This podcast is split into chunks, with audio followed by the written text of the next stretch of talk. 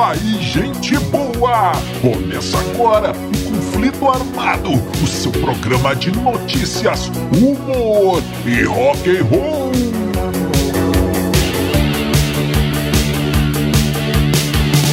E vamos para as manchetes de hoje. A dieta muito saudável do Leme. Sobre a era dos bigodes dos Beatles. Blondie, o porquê do nome. Casa vazia. Tudo isso e muito mais no conflito armado que começa agora. Eu sou Bob Macieira e aqui comigo no estúdio, meu arquirrival e melhor amigo Crânio. Tudo bem, Crânio? Tudo bem, Bob? Saudações, caros ouvintes! Tamo junto no rock! Tamo junto no Rock Crânio! E agora, sem mais enrolações, vamos ao nosso primeiro assunto! Coisa pra se implorar.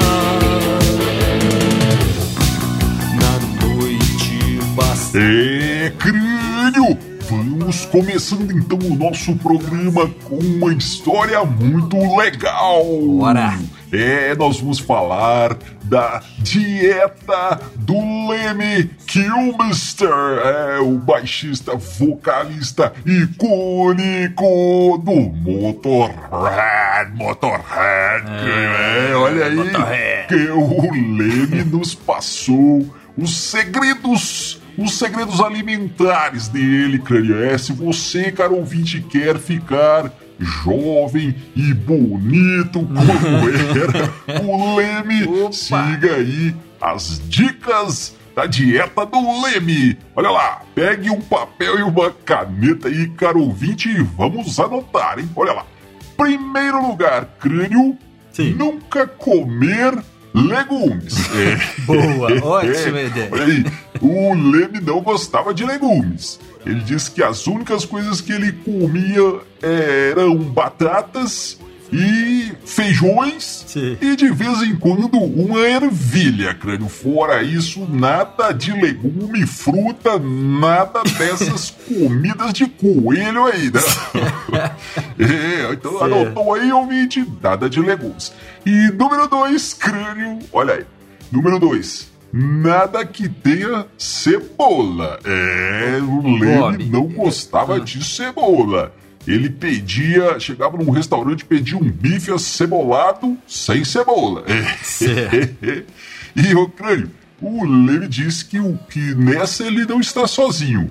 Que o nosso amigo Ringo, Ringo Starr, o baterista dos Beatles, também não comia cebola. Então, você tira a cebola da sua dieta, caro ouvinte. Sim. É, olha aí. Em terceiro lugar, crânio. Ele fala aqui, crânio, de um tal de creme de arroz. É, creme de arroz em lata. Mas eu confesso, crânio, que eu nunca vi isso por aqui. Nem eu. Pelo menos em Dillon City, eu nunca vi tal de creme de arroz. Mas não se preocupe, caro ouvinte, se você também nunca ouviu, porque você pode substituir por ervilhas em lata. Oh, delícia! E veja só, o detalhe é o seguinte: você pega a latinha de ervilha e você faz dois furinhos na, na- na- na latinha e bebe o caldo. Opa! Diz o Leme que é uma delícia. Então tá, Sim. vamos lá, crânio.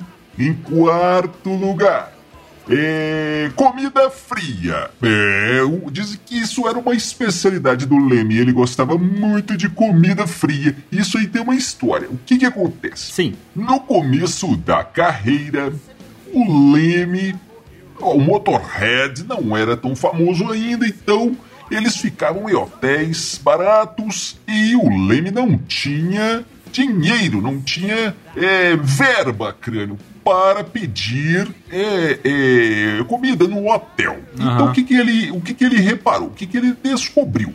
Os outros hóspedes pediam comida, crânio, e colocavam, depois de comer, colocavam a bandeja para fora do quarto, ali no chão, para ser recolhida. Sim. Então o que, que o Leme fazia? Ele saía andando pelos hotéis, recolhendo os, os restos de comida dos hóspedes. Levava para o quarto dele e comia aquilo ali gelado mesmo. Então ele, ele tomou gosto por comida gelada e restos. Restos de comida gelada dos hotéis. Muito Oh, bom. beleza. Ele disse que.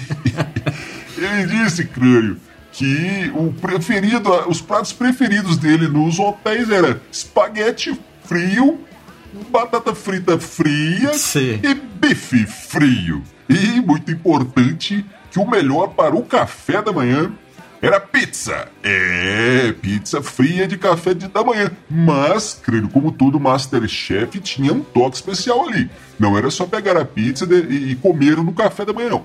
É, você tinha que colocar ali um- um- uma, uma coisa muito importante que era sal. É, Certo. pizza fria com muito sal. Segundo o Leme, é o melhor café da manhã que existe, creio. É. Então, Muito bom. em quinto lugar, crânio, você tem que ter, para, para completar a sua dieta do Leme, você tem que ter uma namorada habilidosa, crânio. É, que história é essa? É o seguinte.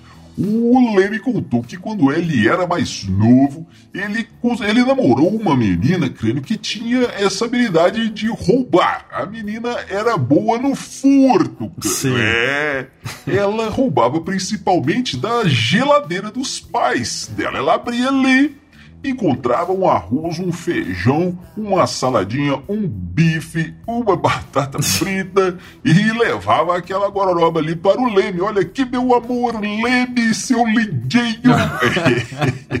Trouxe para você umas comidinhas aqui. E que eu roubei do meu pai. É, da geladeira do meu pai. Então tá. O mas não era só essa a especialidade dela, não. Não. Até aí tudo bem. A grande, o grande segredo era o seguinte, o crânio. Ela era muito boa em roubar é, supermercados, lojas de conveniência, crânio. Sim. Entrava ali despistadamente e furtava uma comidinha para o nosso amigo Leme que não tinha dinheiro para se alimentar direito.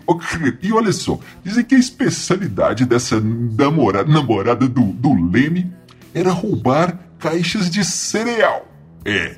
Ela, ela malocava ali uma, as caixas de sucrilhos.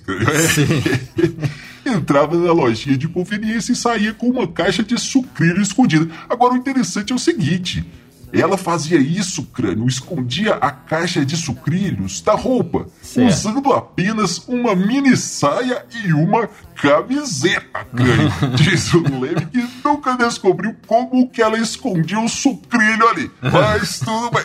E aí, amigo ouvinte, pra finalizar a dieta do Leme, tem aqui o que ele gostava mesmo no camarim, que era, no camarim do Leme não podia faltar, bolachas, uma bolachinha Maria, uma bolachinha água e sal, ou, ou biscoito, né, em alguns lugares também. E bolo, e carne, queijo, e não podia faltar na dieta do Leme, cigarros e Jack Daniels. Claro. Super nutritivo, crânio. Pois é, Bob. E olha só, do- o- a questão do Jack Daniels, ele deu uma desmistificada, né? Todo mundo acha que o, que o Leme era fanzaço de Jack Daniels, que ele sempre tá com uma garrafa de Jack Daniels na mão. Mas diz, diz ele mesmo que não é. A questão é que o Jack Daniels tinha uma grande, uma ótima distribuição. Sim. Qualquer lugar do mundo que ele chegava pra tocar tinha Jack Daniels. E no começo ele bebia uma outra coisa lá e tal, mas que não achava, chegava em lugar não tinha. Então passou pro Jack Daniels, por, por a gente achando que ele era o maior fã. Mas tudo bem. Olha aqui. É, e outra coisa, ele era, ele disse que ele cozinhava muito bem, ele fazia um bife espetacular. Sim. E mais uma coisa que ele falou, ele nunca usou um avental na vida. Ele usava sim uma roupa de mergulhador, porque não manchava. É, borracha não mancha. Fica aí pra você que se acha o Masterchef, o, o caro ouvinte, e fica usando aventalzinho. Aventalzinho, nada. O negócio é uma roupa de mergulhador que não mancha. Tá certo. Ô, ô, Bob, agora tem uma coisa aqui. Essa história da cebola, ele, o Ringo Starr, não, não comiam cebola. Eu tenho raiva, cara. Eu tenho ódio de quem não come cebola. Bob. Sabe por quê, cara? Quando eu era pequeno, eu tinha uns 6, 7 anos, eu entrei numa fase também de não comer cebola. Ah, eu não gosto de cebola, não como nada com cebola. Sabe o que, que minha mãe fazia? Colocava cebola em tudo, Bob. É, tinha cebola até no café. E ela falava pra mim: Ah, você não quer, não? Então não come. Tá certo, e aí eu acabei aprendendo a comer cebola. Então tem raiva de quem não gosta de cebola. Pronto, falei. Não quer saber não. Bob. Bom, mas aí tem uma outra história. É, o Dee Schneider, vocalista do Twisted Sister, contou uma história que ele estava fazendo um show junto com, o- com o, o Motorhead Sim. e certa vez num camarim, acabou o show, aquela coisa toda, o Leme est- esticou duas, duas fileironas, duas lagartonas de coca. Olha, olha. É, e não era Coca-Cola não, era a outra, pois é. E ofereceu pro, pro Dee Schneider, né? E vamos lá, Dee, vamos lá dar uma cafungada. E o Dee falou, ô Leme, eu não, eu não uso drogas não, cara, não quero não, muito obrigado, não uso não. E o Leme olhou pro Dee assim, com aquela cara de Leme e falou assim, ótimo, sobra mais pra mim. Então fica aí, cara. Duas lições, duas pessoas importantíssimas que moldaram o meu caráter. Minha mãe e o Leme. Juntando os ensinamentos dos dois, fica a lição aí pra você, caro ouvinte. Não quer, não come, não usa. Ótimo, e sobra mais pra mim. É isso aí, caro ouvinte! Conheça o nosso YouTube. Procure os Dillions que você vai nos achar. Tem muita coisa que você vai gostar lá. Tem os drops do conflito armado pra você compartilhar com seus amigos. Vai lá, procure os Dillions e segue a gente no YouTube.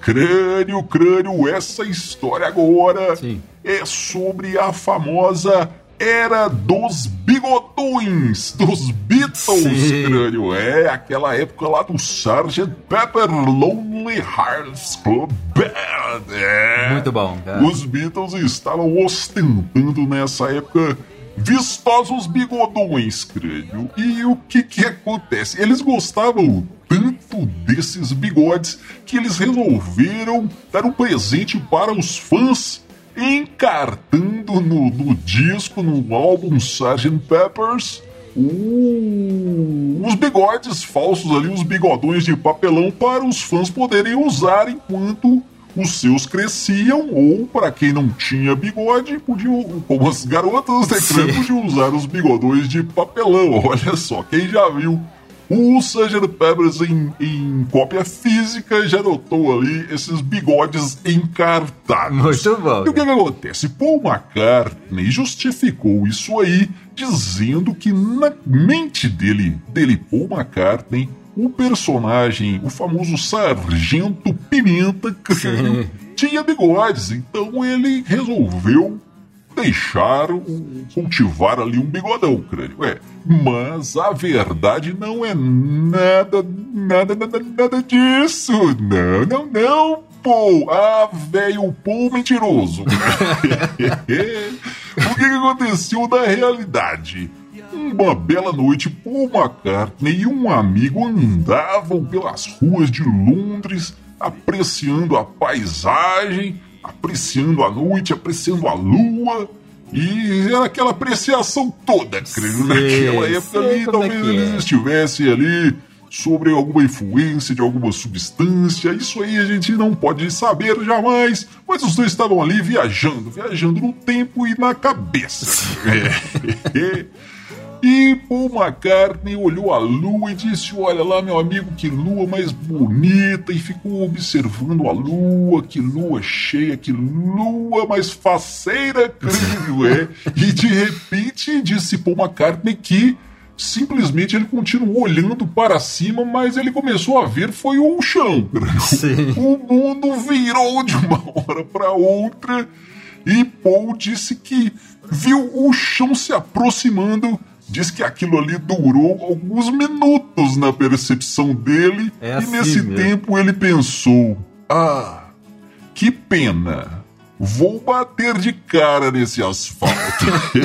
e pau, foi de cara no asfalto o nosso amigo Paul McCartney. E, e aquilo ali deixou, deixou uma cicatriz que deixou sequelas, deixou um dente quebrado e um lábio ferido, um lábio partido, crânio. Olha Deve só. ter doído. É. Esse, esse- esses ferimentos, cara ouvinte, cara ouvinte, podem ser vistos claramente nos clipes de Paperback Writer e Rain, onde dá pra você ver ali, principalmente chama muita atenção o dente, o não dente, o não dente não de dente. Paul McCartney e a cicatriz.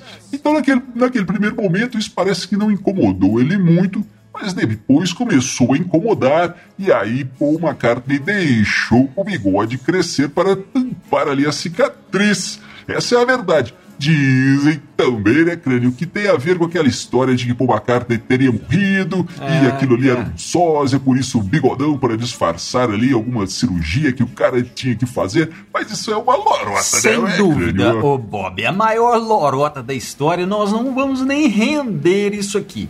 Mas uma coisa que eu queria comentar é que esse amigo que estava com o Paul nesse acidente era um cara que chamava Tara Brown. Ele era, olha só, Bob, herdeiro daquela cervejaria Guinness. Sim. Cara multimilionário e tal, e teve um fim trágico. Morreu num acidente é, em 1966, um acidente de carro, não esse aí com o Paul, né? Mas Sim. um acidente de carro muito triste e inclusive inspirou a música Day in the Life dos Beatles. Difícil, né, cara? Sim, É, por falar em inspiração, o, o Paul então chegou no, no estúdio com esses novos bigodes aí e os outros Beatles olharam e falaram: Nossa, cara, que legal, vou deixar também o bigode, vou cultivar o bigode. E aí os Beatles começaram a usar bigode. O que, que acontece? Naquela época, Beatles era o auge, né? Todo mundo, o mundo inteiro começou a cultivar os bigodes também. Sim. Isso é, aí eu fico pensando, se, o- se o Paul tivesse quebrado um braço? Ia estar todo mundo de gesso no outro dia, né? Mas- mas aí eu fico, fiquei pensando aqui, essa questão de moda, né? Se você seguir essa linha de raciocínio, aí você vai entender como que funciona a moda, Bob. Olha só, olha só o que, que eu pensei. O Paul McCartney cultiva o bigodão, todo mundo de bigode. Aí o Paul fala, cara, eu preciso me destacar. Já sei, vou deixar o cabelo crescer, todo mundo de cabelo grande. Aí o Paul pensou, ah, então eu vou usar roupas coloridas. Aí todo mundo com roupas coloridas, né? Final dos anos 60, come- anos 70. O Paul, ah, eu vou usar roupa mais colorida, mais espalhafatosa. Sim. O povo vai atrás, o cara querendo se destacar e um querendo se destacar, todo mundo usando. aquela- Por isso que esse final dos 60 e anos 70 foi aquela, fe- aquele festival de roupas coloridas, espalhafatosas, penas e lantejoulas e tudo mais. Sim. Foi, foi evoluindo, foi crescendo, até que chegou no ABBA, né? Aí Quando chegou no, No ABBA, ABBA. todo mundo falando, agora a gente foi longe demais. E olha, olha só a evolução, siga a linha da moda. Ô Bob, todo mundo foi, foi aumentando, aumentando, até que chegou no ABBA, a galera falou, não, agora fomos longe demais. E aí, nos anos, nos anos 80 surgiu o The Cure, que aí todo mundo de preto ali, quietinho, e pronto. Acabou a, linha da moda. É, amigo ouvinte, não deixe de conhecer o nosso Instagram. Procure os Dillions no nosso Instagram, crânio. Inclusive, vamos registrar aqui. Chegamos à marca de 10 mil seguidores. Muito obrigado a todo mundo que segue a gente lá no Sim, cara. Instagram. Muito legal. Você não segue ainda? Vai lá que você vai gostar. Os Dillions. Crânio, essa história agora fala sobre o nome, por que o nome Blondie, a banda Blondie, como surgiu esse nome? Banda da nossa amiga Deb Harry. Olha aí, Crânio, no começo a banda se chamava Angel and the Snake. O anjo e a cobra, crânio, é, olha aí. Fizeram alguns shows com esse nome e mudaram para Blondie. E aí fizeram sucesso, crânio. E quando chegou o sucesso, começaram as especulações de como teriam chegado a esse nome. Uma dessas histórias dizia que o nome da banda era uma referência, crânio, ao nome ao cachorro do Hitler. É o líder nazista Adolf Hitler. Tinha um cachorro que chamava Blondie. Sim. Mas os caras negaram, correram ali para negar e disseram que isso era um absurdo. Pensaram até comicamente mudar o nome para Adolf Hitler's Dog. É, assumir. O nome da banda seria O Cachorro do Adolf Hitler. Mas não deu certo, obviamente, e tudo. Mas a grande verdade, crânio, é que a, o, o nome surgiu quando a Debbie Harry pintou o cabelo. Ela era morena, crânio pintou o cabelo e a galera começou a gritar com ela na rua: Hey Blondie! Hey Blondie! E nessa época, crânio, eles procuravam um nome mais fácil. Angel and the Snake era difícil de guardar, de lembrar. Sim. Então, quando ela, a galera começou a chamar ela de Blonde na rua, ela falou: Olha aí, esse é um nome fácil de lembrar. Pois Essa é, história, pois é. Bob, um nome fácil de lembrar. E só que o, o pessoal começou a confundir a banda com uma carreira solo, né? Achou que Blonde era a Debbie Harry e não tinha banda. Tanto Sim. que a gravadora teve que lançar uma campanha de marketing. Lançou camisas, posters, bottoms, um monte de coisa que era um fundo preto com escrito de rosa. Blonde é uma banda, né? Blonde is a group.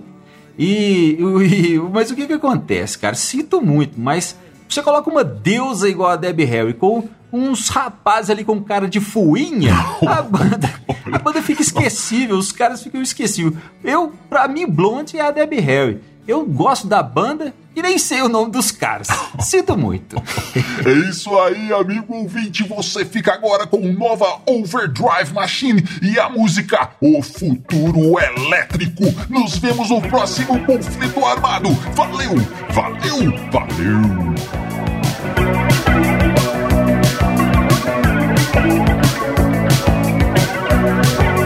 Não cheguei